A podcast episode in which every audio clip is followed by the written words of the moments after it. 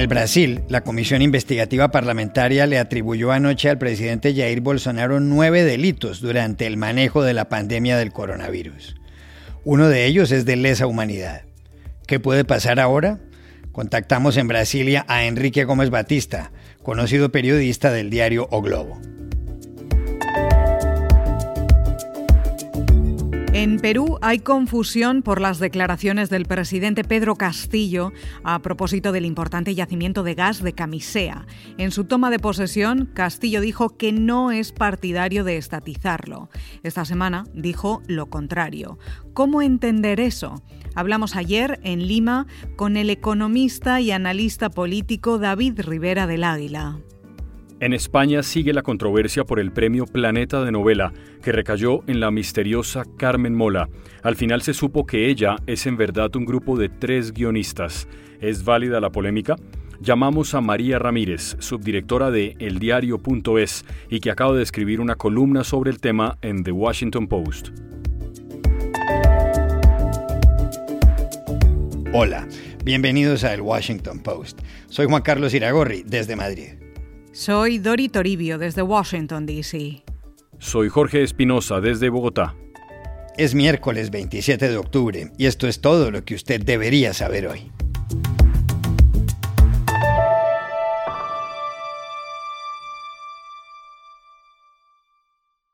Problemas serios en el Brasil para Jair Bolsonaro.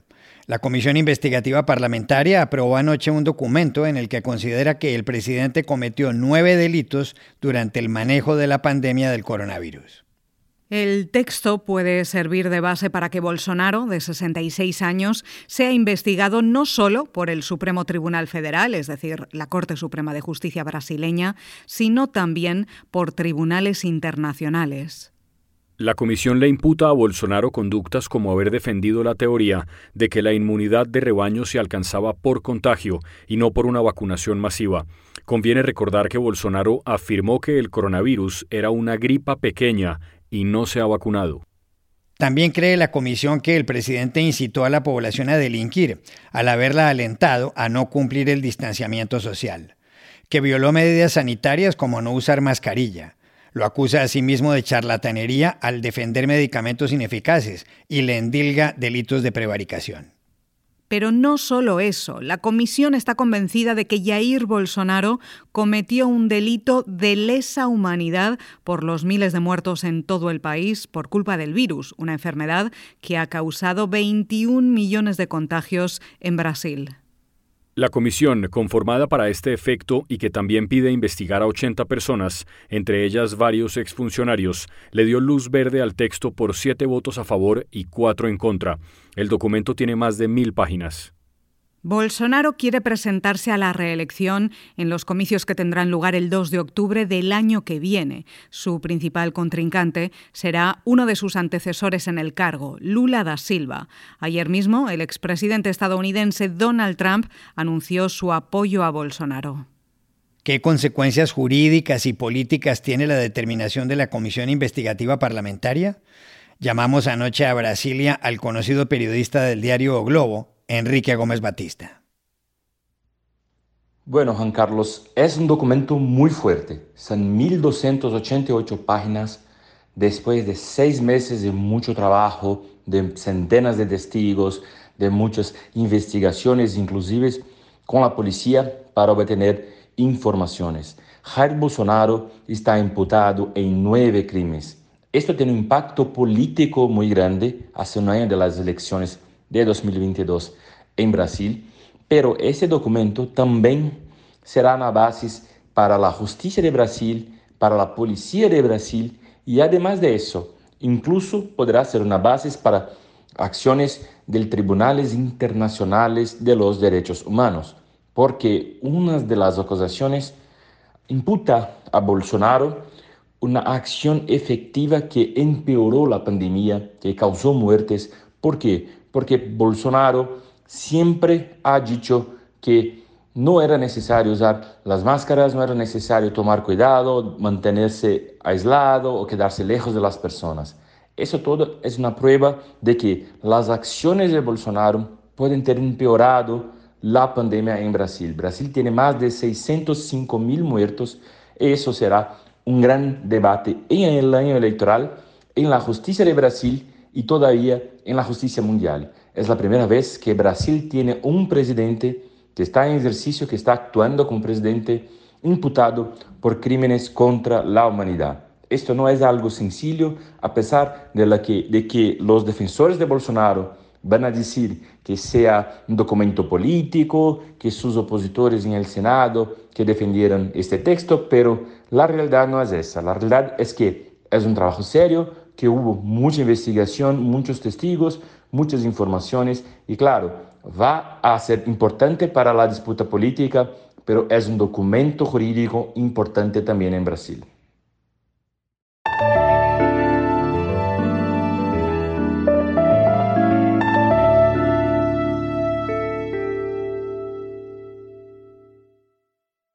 En Perú crece la confusión con respecto al futuro de los hidrocarburos y en concreto al del proyecto más costoso en la historia del país, el yacimiento de gas de Camisea. La pregunta que todo el mundo se hace es si será estatizado o no.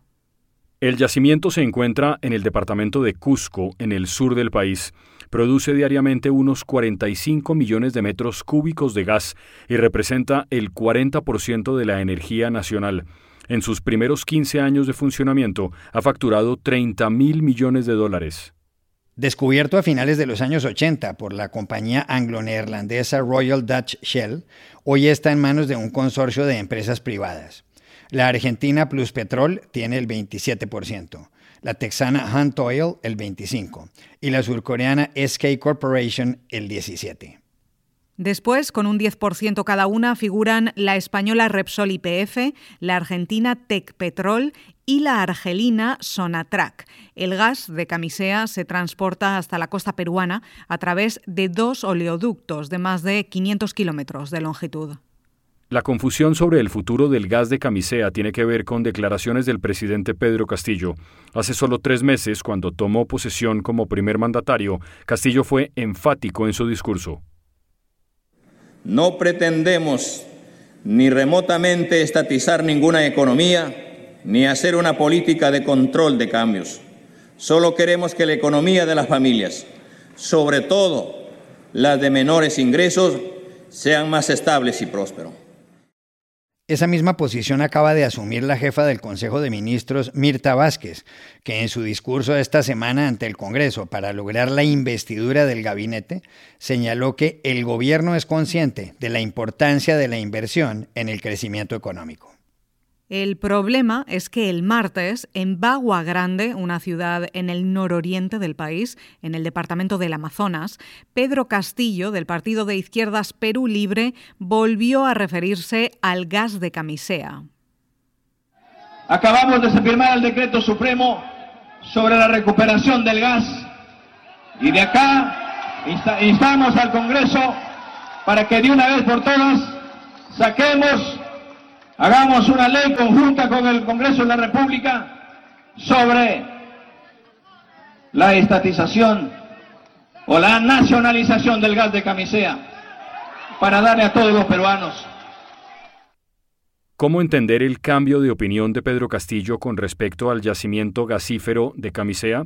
Llamamos ayer a Lima a David Rivera del Águila, economista y analista político. Lo que sucede es que tenemos un presidente que no se da cuenta de que lo que dice tiene implicancias en el país. Es un presidente que sigue creyendo que es un, que es un sindicalista y que, la clave del asunto está en decir lo que más eh, emocione al público. Y ayer estaba en una región del Perú y creyó que lo más emocionante era eso. Y estaba generando una zozobra innecesaria. Eh, hablemos primero de la zozobra y luego por qué es innecesaria. Eh, zozobra porque la Bolsa de Valores de Lima cayó hoy día más de un punto a pesar que eh, las bolsas del mundo se estaban recuperando y a pesar de los buenos resultados empresariales del tercer trimestre aquí en el Perú. Y también eh, el tipo de cambio pasó a los cuatro soles cuando luego del cambio del gabinete hacia un gabinete más moderado, el tipo de cambio había comenzado a bajar y llegó a acercarse a los 3.90. Bueno, hoy día volvió a pasar el nivel de los 4 soles por dólar. ¿Y por qué es innecesario? Es, eh, lo innecesario está en las propias palabras de Pedro Castillo, porque él dice una ley del Congreso que estatice el gas de camisea. Y la verdad de las cosas es que el Congreso peruano es mayoritariamente de centro y de derecha.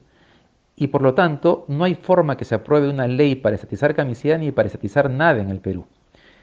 Y tan importante como eso, mientras en el gobierno esté Mirta Vázquez como primer ministro, mientras esté Pedro Franque como ministro de Economía, mientras esté Aníbal Torres como ministro de Justicia, ese escenario es impensable. Jamás surgirá una propuesta del Ejecutivo hacia el Legislativo para estatizar camisea. Eh, lamentablemente la zozobra ya se generó. El presidente del Banco Central de Reserva ha dicho hoy día que se esperaba que las expectativas empresariales para el, para el segundo trimestre, para el segundo semestre, perdón, mejoraran, pero que con esta declaración de Castillo ya no se sabe qué cosa pueda pasar.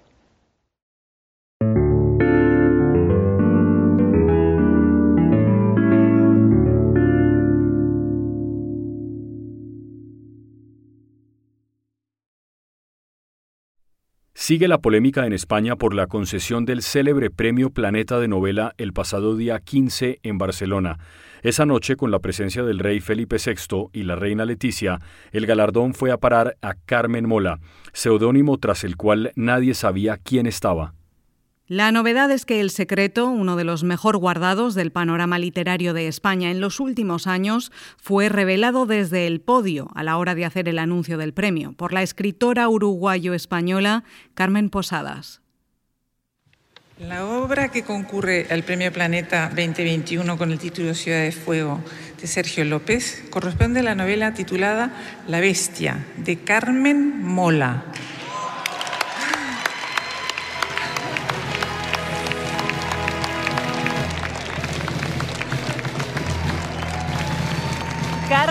Mola y la bestia. Porque detrás hay más, hay más sorpresas, porque detrás del seudónimo Carmen Mola se encuentran los escritores Jorge Díaz, Agustín Martínez y Antonio Mercero.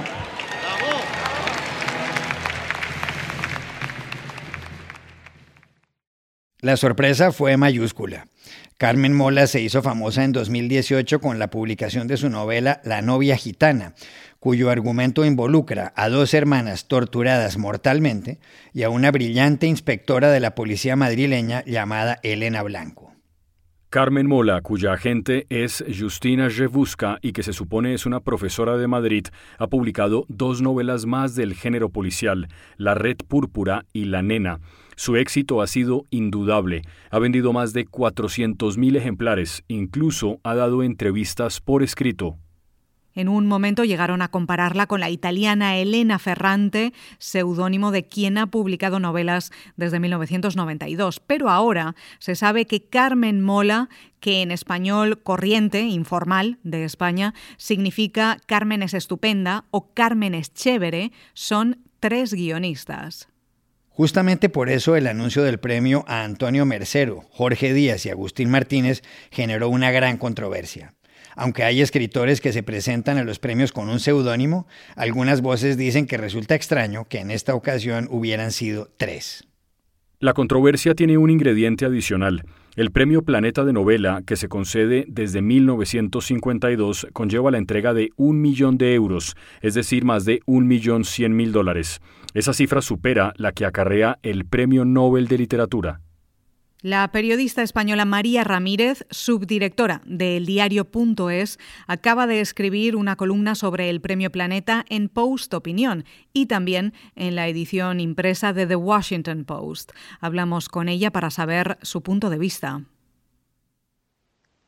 No es raro utilizar seudónimos y lo hacen eh, muchos autores por razones diversas, pero creo que en este caso eh, los autores, eh, con la ayuda de la editorial y, de la gente, fueron demasiado lejos, en el sentido de que construyeron un personaje según un cliché eh, que vendieron eh, tanto a los lectores como a los periodistas. El cliché de una mujer eh, que era profesora universitaria de 45 años con tres hijos y algo avergonzada tal vez de escribir estos thrillers tan cruentos.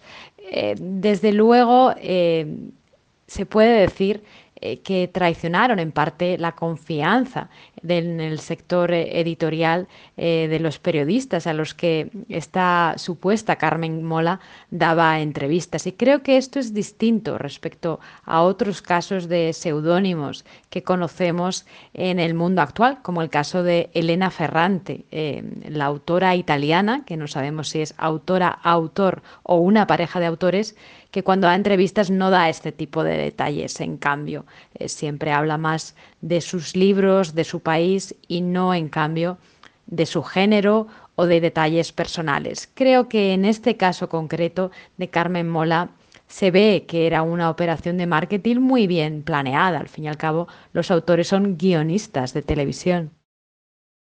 También le preguntamos a María Ramírez sobre situaciones como la del escritor español Sergi Puertas, que esta semana contó cómo solamente empezaron a publicarle novelas cuando se hizo pasar ante las editoriales por una mujer joven. ¿Es que a los hombres acaso no les publican? Los datos que tenemos, que se actualizan cada año, son datos oficiales, eh, nos dicen que en 2020 más del 60% de los libros publicados en España fueron de hombres. Cuando hay un solo autor, eh, más del 60% es un hombre. Estos son los datos, más allá de las conclusiones eh, anecdóticas. En el caso de este autor, Sergi Puertas, es curioso lo que cuenta eh, y creo que no habla muy bien de las editoriales a las que acudió, porque también uno de los detalles que comenta es que mandó una foto de una mujer eh, joven que él define como una chica mona, una chica guapa. Eh, y esto pues no, no, ayuda mucho a que tampoco las autoras sean consideradas eh, por sus talentos, si lo que a lo mejor eh, también gustó fue esta fotografía. Él en cualquier caso acabó publicando con, con, su nombre real en una editorial que sí que apreció su obra. Lo que creo es que Tal vez algunas editoriales, es verdad, eh, pueden utilizarlo como marketing y eh, sabemos también que los últimos fenómenos editoriales en España, especialmente de no ficción, eh, han sido obras de mujeres. Pero el panorama general nos sigue indicando que la mayoría de los autores son hombres y nos sigue indicando también que en el mundo de la televisión, el cine, el mundo em, de la publicación, hay todavía muchos hombres que son los, eh, digamos, eh, agentes clave en, en, muchas de, muchos de estos sectores. Y a veces es, es, curioso porque es un mundo, el mundo literario en España, donde, por ejemplo, hay muchas mujeres, no solo autoras, sino también agentes literarias, como era el caso de la agente de Carmen Mola.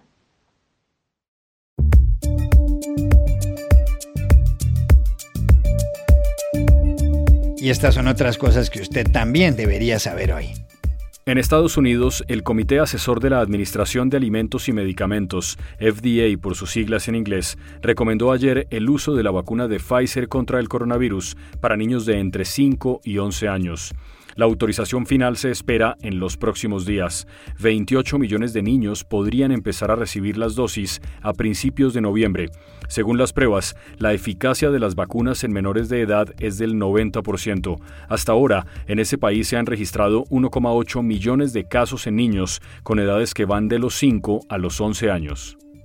La princesa Mako de Japón renunció ayer a la realeza y abandonó la familia imperial tras contraer matrimonio con su novio de la universidad, Keiko Muro, en una sencilla ceremonia civil. Según la ley, los miembros femeninos pierden su estatus real si se casan con un ciudadano común. Tras años de polémica, la sobrina mayor del emperador Naruhito rechazó también la dote de más de un millón de dólares destinada a las mujeres que abandonan la institución imperial.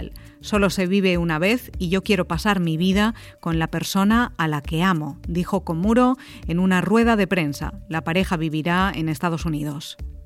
Ocho de las diez mejores universidades del mundo están en Estados Unidos. Lo dice el ranking elaborado por la revista US News and World Report, publicado ayer. Las primeras cuatro son estadounidenses. Harvard, el Instituto de Tecnología de Massachusetts, MIT por sus siglas en inglés, Stanford y la Universidad de California en Berkeley. La quinta, Oxford, es del Reino Unido. La mejor de América Latina es la de Sao Paulo, en el Brasil. Ocupa el puesto 115. En esta edición se evaluaron más de 1.700 instituciones educativas. Y aquí termina el episodio de hoy de El Washington Post, El Guapo. En la producción estuvo Cecilia Favela. Por favor, cuídense mucho. Y pueden suscribirse a nuestro podcast en nuestro sitio web, elwashingtonpost.com, seguirnos en nuestra cuenta de Twitter, arroba el post, y también nos encontrarán en Facebook buscando el Post Podcast. Chao, hasta la próxima.